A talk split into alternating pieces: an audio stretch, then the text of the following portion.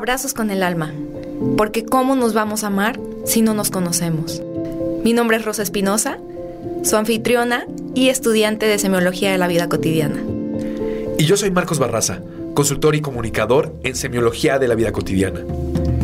Acompáñanos en este episodio, un espacio para conocernos y cambiar nuestra vida.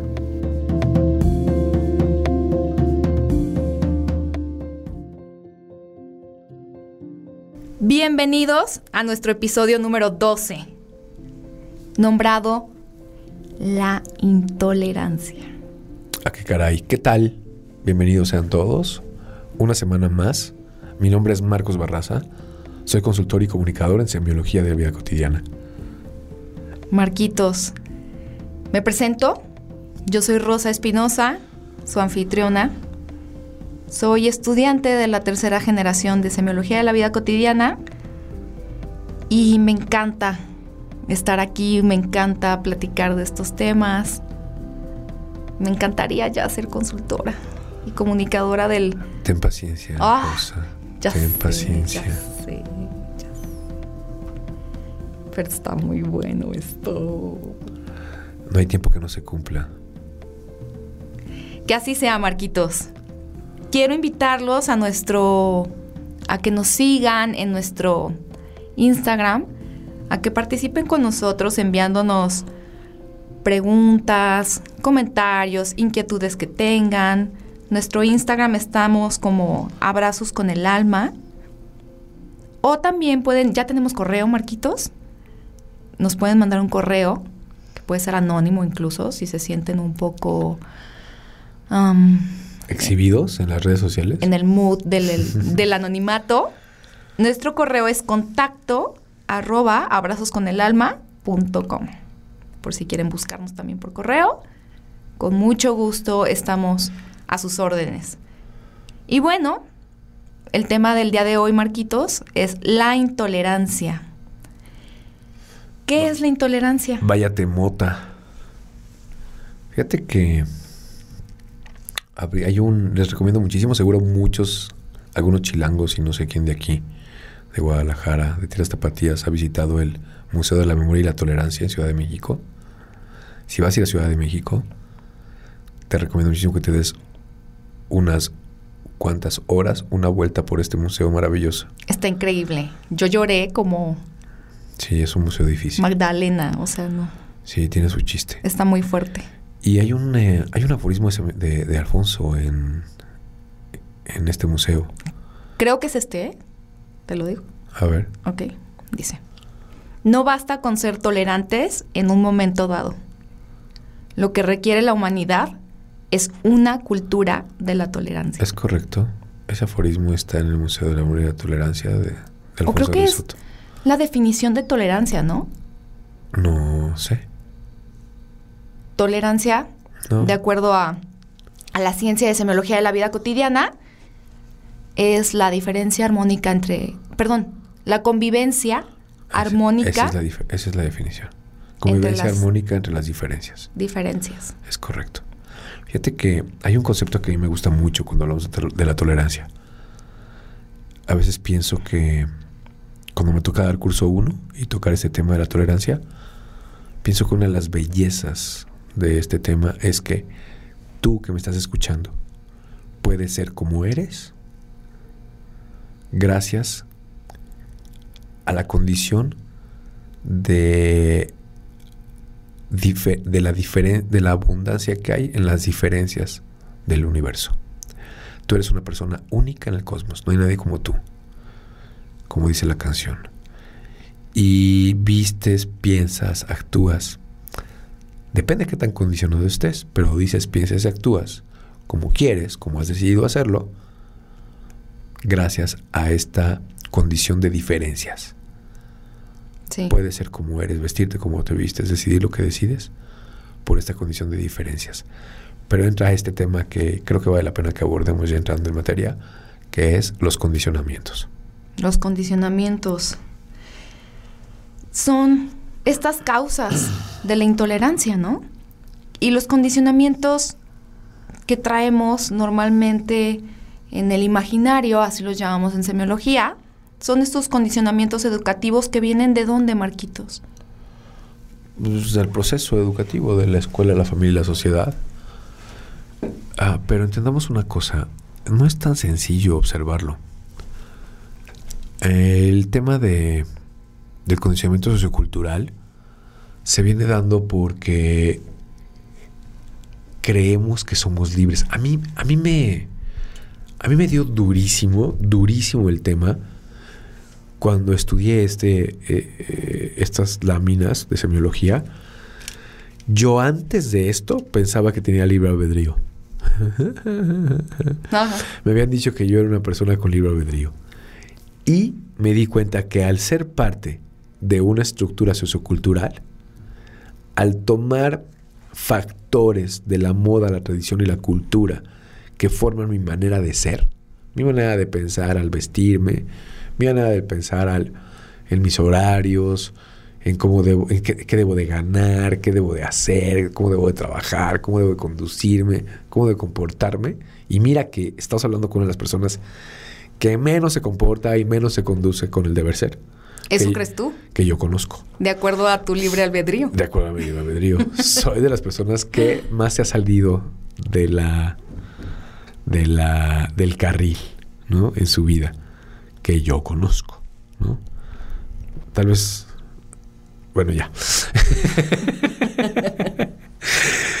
y a pesar de eso, me doy cuenta que estoy tremendamente condicionado, que he estado muchas veces tremendamente condicionado que actúo en función de la sociedad en la que me circunda. ¿Por qué? Porque quiero pertenecer, ya lo habíamos hablado, porque quiero ser parte, porque no quiero estar loco, porque no quiero que me rechacen, porque, mm, porque aprendí que así debiera de ser. Y entonces me di cuenta que no tenía libre albedrío. Marquitos, yo recuerdo que en el curso Alfonso muestra esta escala, ¿no? Del 0 al 10 la escala del, libre albedrío. Y da ejemplos. ¿Cómo podrías explicar esta escala? Ahora, ahorita me metes en camisa once varas. Tiene, es todo un tema. Lo que creo, o lo que he entendido, es que uno se coloca en la normalidad. Cuando hablamos del 0 al 10, hablamos de que en cualquier factor de, nuestro de nuestra estructura sociocultural, de nuestra manera de ser, de las cosas en las que actuamos, uno se cree normal. En términos de religión, uno se cree normal. En términos de sexualidad, uno se cree normal. En términos de, de trabajo, pues, supongo que uno se cree normal. O sea, en todos los términos de, en términos de condición, menos en términos de dinero, ahí sí uno siempre cree que está jodido y que puede tener más. es ambición. pero en todos los demás términos, uno se cree normal. Uno dice, bueno, sí, no tendré mucho dinero, pero naco no soy. ¿no? Eh, porque en términos de clase social, uno se cree normal. Y entonces, esta escala de tolerancia encuentra que siempre hay gente mucho más arriba de uno, o sea, más exagerada, y gente mucho más perdida que uno, o sea, más jodida. Y uno es el que está bien en cualquier término. Marquitos, yo me acuerdo que cuando fui al curso 1, la primera vez que me llevaste, ¿te acuerdas que salí súper enojada? A todo le ponía peros, así, con todo, ¿no? Fue como un gran impacto para mí emocional y fue algo confrontador haber ido al curso 1. Y ya van como tres veces que lo tomo con el Ponchilingas, como cinco veces que lo tomo contigo. Virtualmente ya lo tomé también como dos veces. O sea, estoy ya, cada que voy le encuentro algo nuevo y le encuentro algo fascinante. Esta última vez que fui, fui con mi papá, ya les había platicado. Y íbamos camino a comer. Le dije, me cayó esta epifanía. Tiene todo el sentido que Alfonso ponga tantos ejemplos de la escala del libre albedrío. ¿Por qué? Porque te cae la pedrada o te cae a ti o te cae o le cae al otro, ¿no? Hay tanto mercado, hay tanta, imagínense, es un auditorio lleno de, ¿qué te gusta? ¿Mil personas? ¿Mil personas? Entonces, yo les voy a, dar un, un, ejemplo, ¿no? Yo soy mamá. Y entre mamás, hijo, nos juzgamos un montón, ¿no? Y siempre pasa, por ejemplo, hace poquito un, doctor mm, le dije, es que sigo amamantando, no me des ese medicamento. Ay, ¿a poco eres de las de la Liga de la Leche? y yo... Es una Liga de la Justicia. No, Marquitos es algo muy normal entre mamás. Bueno, es un término como muy común, ¿no? y, no y no quiero decirte qué más me suena. Liga de la leche, Liga de la justicia. Marquitos. se disfrazan, en fin. Un pezón grandote, otro un brax desabrochado y así un montón de cosas, ¿no? las de la Liga de la Leche son un, un, grupo, una comunidad que luego parece secta, ¿no? O sea, yo ahorita en mi escala de libre albedrío mi respuesta inmediata hacia él fue, no, güey, yo no soy tan...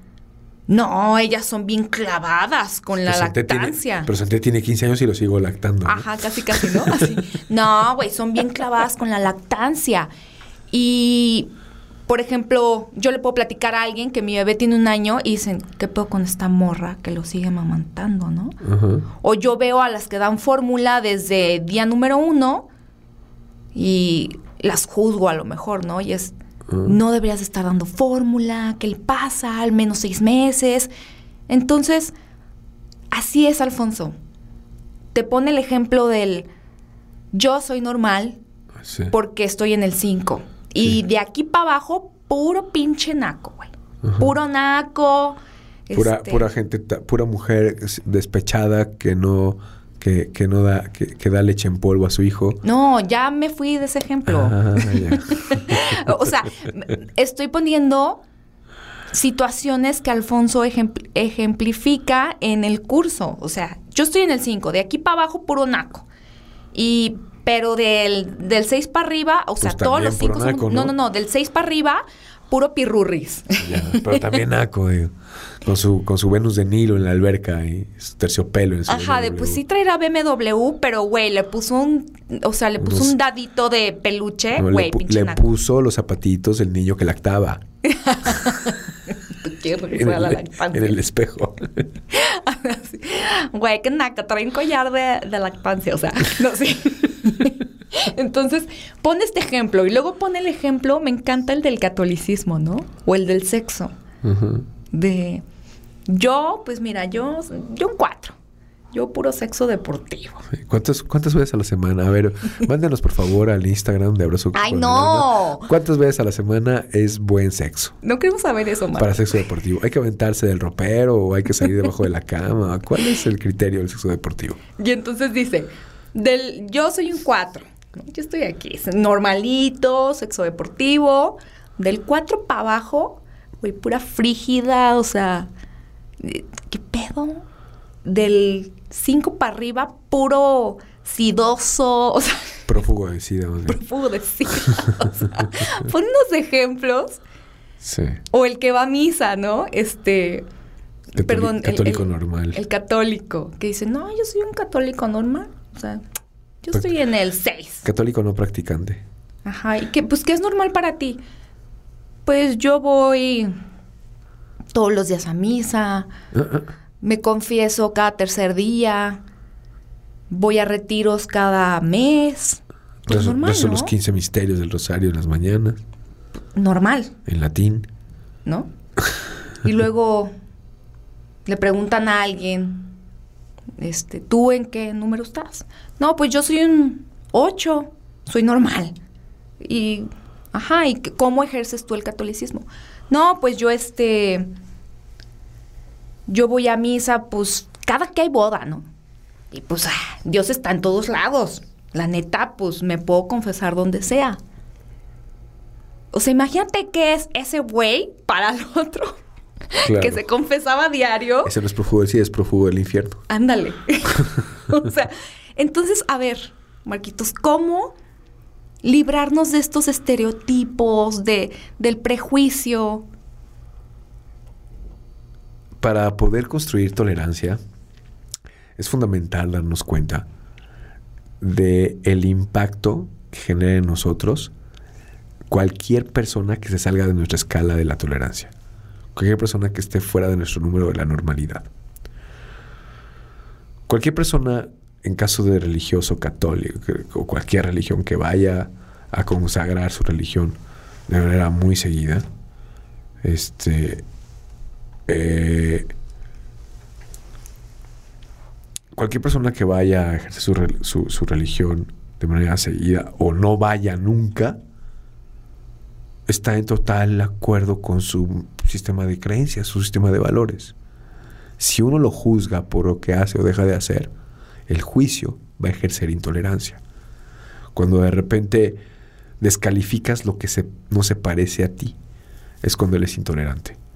Cuando cualquier cosa que se salga de tu escala de normalidad, no lo aceptas. Hay gente que es tremendamente tolerante con la religión, pero sumamente intolerante con la política, por ejemplo. Entonces, soy religioso, religión no importa, puede ser musulmán, judío, ateo, lo que sea, cristiano, lo que quieran, pero que no sea peje zombie, ¿no? o que no sea fifí. Y hay gente que, que puede ser políticamente muy aceptable, puede ser políticamente muy tolerante, pero no soporte a nadie que no sea de su religión. O puede ser tremendamente tolerante con su, su, eh, equipo de fútbol, pero no sea tolerante con la ah, preferencia sexual. O puede ser tremendamente tolerante con la preferencia sexual, pero que no sea de su equipo de fútbol. en fin, los que saben de Hay mil de variantes, fútbol ¿no? sabrán de lo que significa. Hay mil variantes. Hay mil variantes con respecto Puede a ser la tolerancia. super gay friendly, Ajá, que está de moda, ajá, pero y de no- repente vas al partido de las Chivas y te madreas al del Atlas, ¿no? O al del América, que es, que es, que es, que- que es acá. Se le quita lo gay friendly. O puede ser muy... Yo recuerdo casos que, por ejemplo,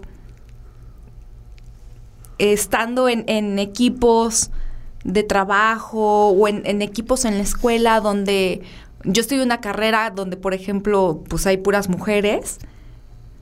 Y sí salían comentarios como que yo soy muy gay friendly, pero, güey, las locas no. Sí, todo mundo tiene su criterio de tolerancia y sus niveles de tolerancia. Pero las que, los transexuales no, güey. O sea, Sí. los que se hacen la jarocha, no, no, eso es too much. ¿Cómo sabe que se hizo la jarocha? En fin, a ver, este tuvo que haber metido la mano ahí ¿no? y que no lo mordieran. A ver, perdón. Ok, a ver, por favor, para, para poder construir tolerancia es fundamental dejar de juzgar. Recibir, saber diferenciar entre, entre el yo y el ello. Lo que no soy yo, ¿por qué que afectarme? Lo que no lo estoy viviendo yo, lo está viviendo alguien más, no es mi tema.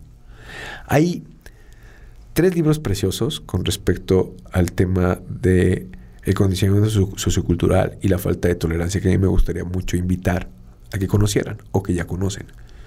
Me fascinan estos tres libros. Uno es el de Momo, es un libro precioso, donde tienes que ser, ¿no?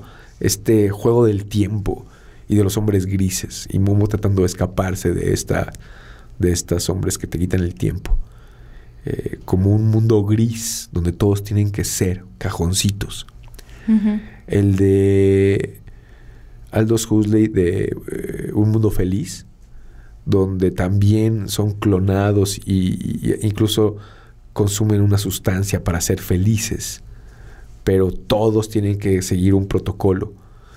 Y uno muy divertido, muy divertido surrealista de Boris Vian que se llama Que se mueran los feos, donde un doctor es un, es un libro holly- hollywoodense, estilo hollywoodense, donde un doctor hace clones y quiere matar a todos los feos para que sus clones bonitos sean los que habiten el mundo.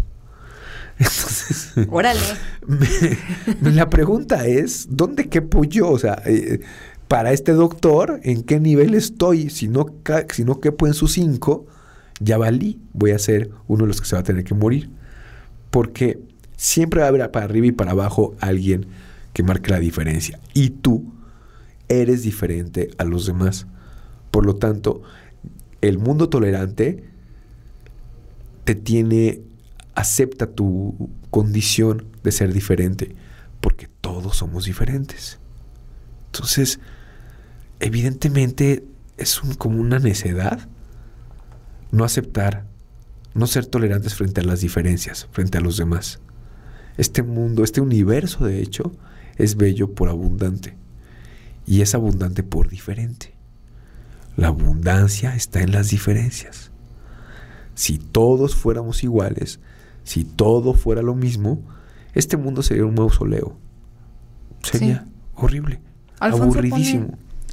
Alfonso pone una analogía con el tema de... Imaginemos que entras a una biblioteca y ves una biblioteca así como, perdonen el ejemplo que voy a poner, pero soy niña Disney, como la de la Bella y la Bestia, ¿no? Que le muestra a la bestia su biblioteca. A ver, tú pones tus ejemplos de tus libros fumados, yo voy a poner mi ejemplo Disney. ¿eh? No vamos a ser intolerantes a Disneylandia hoy.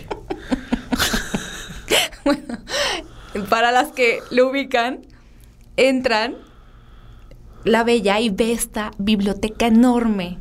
Eso fue lo primero que se me vino a la cabeza cuando Alfonso habló de este ejemplo. Llena de libros, llena, llena, llena de libros, hermosa para alguien que lee. Y resulta que tomas un libro, lo abres y dices, wow, está chido, está chingón. Qué padre, lo lees todo. Ya lo acabé, Se llama lo La Bella y la Bestia el libro. Vuelves a tomar otro y es el mismo. Tomas otro del estante número vigésimo sexto y es el mismo. Y tras, sorpresa, que todos los libros son el mismo. ¿Dónde está la belleza ahí? Sí, es muy puede ser una biblioteca muy aburrida. Es, este tema lo aterricemos a tu ejemplo de los clones, ¿no? Qué aburrido. Claro. No hay diferencias. La diferencia es abundancia. Es, es paradójico. La gente que es intolerante no acepta la diferencia y no se da cuenta. De hecho, yo creo que sí la acepta, pero no se da cuenta cuando la acepta. Cuando no se sale mucho de su contexto, de su cajita, de lo que debe de ser, en su estructura de valores y de creencias. Cuando alguien se sale de su cajita, de su estructura de valores y diferencias, la persona rechaza por intolerancia. Y, aparece lo que hablábamos en el episodio anterior, ¿no? Muchas veces el chisme, muchas veces la queja de las personas hacia las personas son intolerantes. Eh, la queja, la discriminación, la descalificación, el chisme, hablar mal de los demás, eh, opinar mal de los demás porque no es como yo y si no eres como yo estás en contra de mí y si no estás con mis valores estás contra mis valores. Es como una forma de autoafirmarte, ¿no? Es una forma, el chisme es una forma de autoafirmarse. Y esta señalización intolerante hacia la diferencia marcada es creerte más. Es una persona que se cree más solita. Se cree mucho se, cree la muy, muy, como diríamos. algo así. Marquito, sí.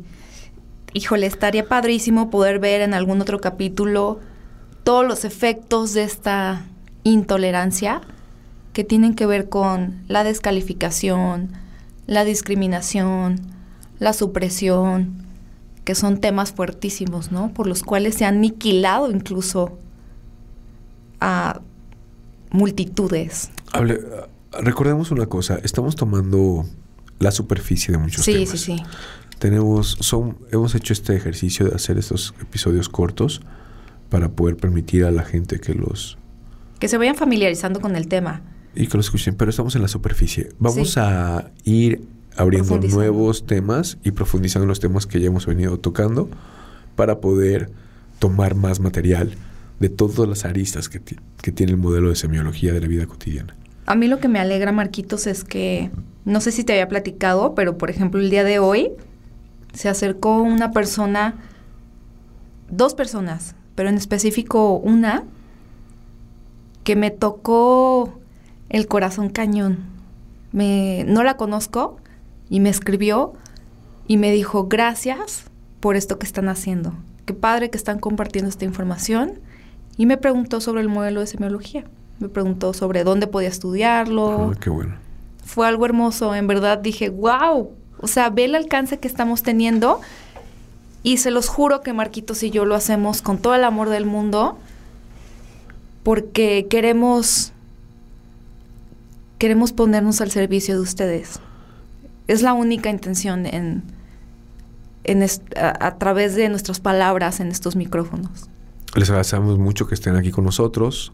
También los invitamos a que se acerquen a nosotros para conocer nuestros cursos, para conocer nuestras, en nuestros eventos, también consultas terapéuticas personales o grupales o familiares.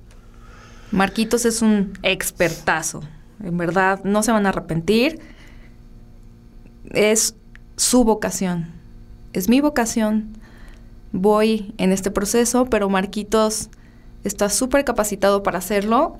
No duden en contactarnos y tampoco olviden que no basta con ser tolerantes en un momento dado. Porque de repente somos intolerantes en otra cosa y de repente somos tolerantes en otra y es una mezcla. Al mundo le urge. Al mundo le urge vivir. cultura de la tolerancia. Exacto. Tal cual como lo dice el aforismo de Alfonso. Y Marquitos, muchísimas gracias por habernos compartido tu conocimiento el día de hoy. Yo quiero invitarlos al siguiente episodio. Vamos a tener invitado. Ah, por fin tenemos un primer invitado. Excelente. Sí, ya vamos a empezar a meter invitados ya. Lo prometido es deuda. Vamos a tener al doctor Kiyoshi Kobayashi, no, Tobarco. ¡Ah! Kiyoshi, me vas a matar. no sé cuál apellido tuyo es primero, pero bueno, vamos a tener al doctor Kiyoshi. Vamos a hablar eh, vamos a enmarcar nuestros siguientes episodios en el tema de las esferas de, la esfera de la salud. Es donde vamos a poder hablar con esta entrevista con algunos doctores. Sí, vamos a hablar para de hombres como para mujeres. Nuestro vínculo con la salud va a estar buenísimo. Él es un expertazo, es un muy buen amigo mío desde la prepa. Estudiamos los dos juntos aquí en el TEC de Monterrey. Les va a encantar, no se pueden perder ese episodio. Y pues cerramos diciéndoles que váyanse con esta tarea de ser tolerantes. Ejercer un poquito más la tolerancia. Dense cuenta de la belleza de la abundancia. De todas maneras, si algo, alguien no te gusta lo que hace, pues qué bueno que lo hace él, porque si no lo estuviera haciendo él o ella, el puesto quedaría libre. y no te va a tocar a ti tener que hacerlo. Son maestros de nuestra conciencia, definitivamente. sin duda, sin duda. Muchas gracias por escucharnos el día de hoy. Les mandamos un abrazo. Que tengan una semana increíble. Los esperamos la semana que entra. Un abrazo profundo.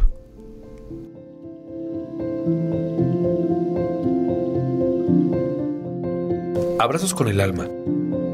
La plenitud se siembra en el alma. Conócete, ámate y abraza todo lo que te rodea.